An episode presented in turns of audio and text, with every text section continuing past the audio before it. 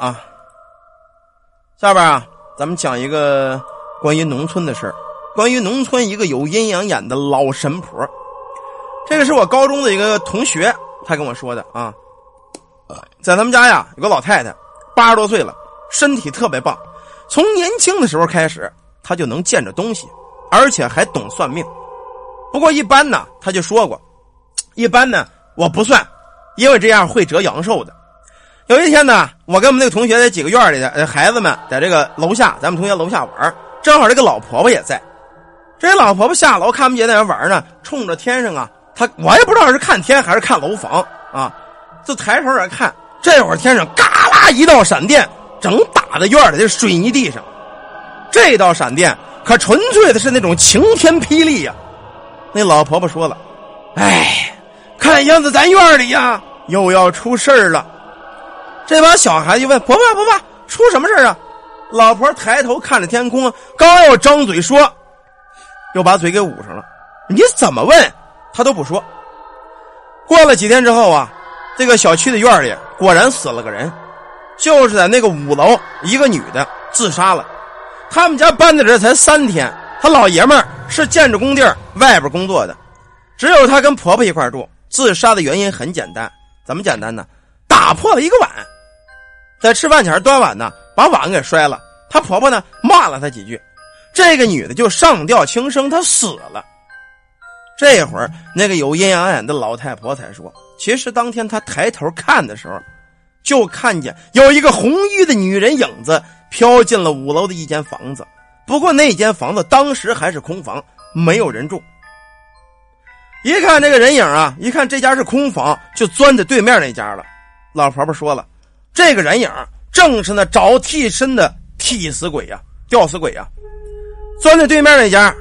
所以三天之后，对面这个女的就因为跟婆婆打了几句嘴架，打了几句折戟，死了。这种死纯粹是被鬼找的替身。老婆当时为什么不言语呢？为什么不跟大伙说呢？这种事说不得。这替死鬼找替身呢，是地府阎王爷允许的。一旦你说破之后漏那天机，这些吊死鬼呀、淹死鬼呀、横死鬼呀，他们找不得替身，必然找你麻烦，找你算账。有句话叫“天机不可泄露”，啊，这就属于天机不能说。这个老太婆呀，可不光是这点事儿啊，她那年八十多了。咱们再讲一讲。她早几年的事这个事儿呢发生在九零年，那时候我在县里上职业中学，我跟他们家说过，我以前是职中毕业的啊，上职业中学，在村里呢有这么一家人，新婚之夜娶新媳妇儿，当然娶新媳妇儿高兴事儿啊，吃完了喝完了之后呢，一大帮子人在屋里玩牌玩麻将，等着干嘛？晚上十二点闹新房，闹这个新郎新娘这个新房，我们这当地我跟你说闹新房啊，闹得特别厉害。最厉害什么情况啊？到屋里把这新郎扒干净了，拴在椅子上，把那新娘这个新娘啊往床上一摁，一帮男的往上压。说实话挺损的啊，让这个爷们看着一帮男的压他媳妇儿，不过都是亲亲戚、当家的兄弟呀，啊，甚至老铁呀、朋友啊、战友都是这个，反正闹闹洞房闹得特别狠啊，闹得特别狠。这帮子人吃饱了喝足了，在院里呢玩着牌、打着麻将，就等晚上十二点闹洞房。可是他妈玩牌玩了半天了，有人就发现了，忽然间这个新娘子不见了。刚开始大伙看这新娘子出了院了，以为她上外边上厕所接手去了。等了大概有一个小时，这个新媳妇还不回来，大伙可就害了怕了，说不能这新媳妇出去让谁给拐跑了吧？当时也是跟新郎开玩笑啊。大家呢从这个院子房子里就沿着道开始满世界喊：上哪了？快回来啊，兄弟媳妇就开始喊。喊来喊去也没人应。后来大伙呢，在这村边的这个公路边上，有这么一那个草，就是那个草坑子。因为农村这个路边有很多这个茅草嘛，草坑子里发现这新娘子在这蹲着呢。大伙一看呢，新娘子在这儿，赶紧过来给搀起来，说：“你大晚上你这跑这干什么了？”这新娘子一看是亲戚六燕子全来了，就开始哭。大伙就问说：“别别别哭了，到底怎么回事啊？”这个新娘子说：“呀。”当天夜里呢，他真是也是说，呃，那个呃，要什么要出去接手去，在这屋里正坐着呢，抬腿要出屋还没出屋这会儿，他就发现有一个老婆婆跟他要喜糖，啊，一老太太，姑娘啊，结婚的日子给我来点喜糖行吗？这女的以为是当家的谁个谁们家亲戚呢，来闹洞房来要喜糖呢？啊，行，没问题啊，可以给，可以给啊。然后这老太婆就招手，孩子呀，我这腿脚不灵便，你给我送出一把来吧。啊，他这么一摆手，这个女的抓了一把糖块，就开始这跟老婆子走。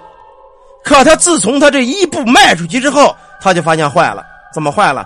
他这脚步停不下了，一直跟着个老婆走，就跟自个儿让这老婆给控制了一样。走到院子，又到了外边，又到了村口那个乱草坑、乱草坑子这儿。走到这儿之后啊，这新娘子感觉有点肚子疼，于是她就蹲下了，然后这脑瓜子嗡这么一声，就什么都不知道了。直到大伙找着她，她才缓过神来。当时大家有这个老人嘛，就问他说：“你老婆长什么样啊？穿什么衣服啊？是是是什么头发呀？”他这一问呢，别人不知道，他们家这公公婆婆大吓了一跳。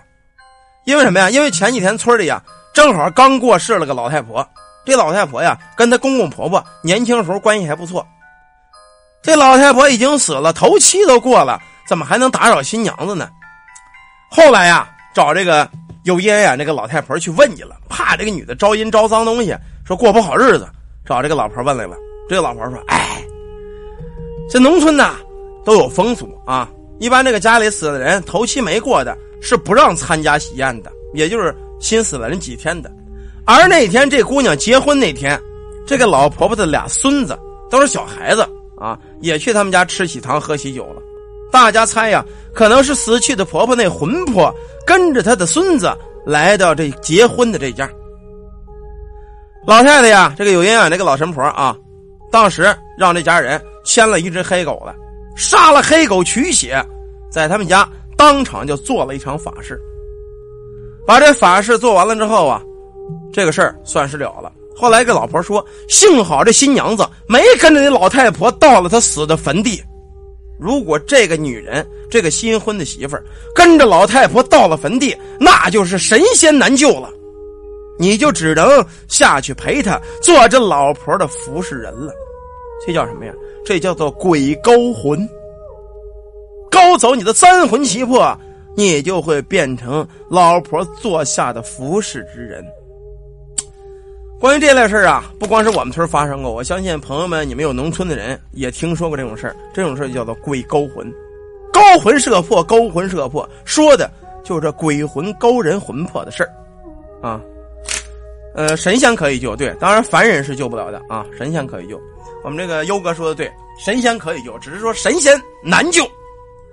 好吧，一个关于这个勾魂摄魄、鬼勾魂的故事啊，咱们先讲到这儿。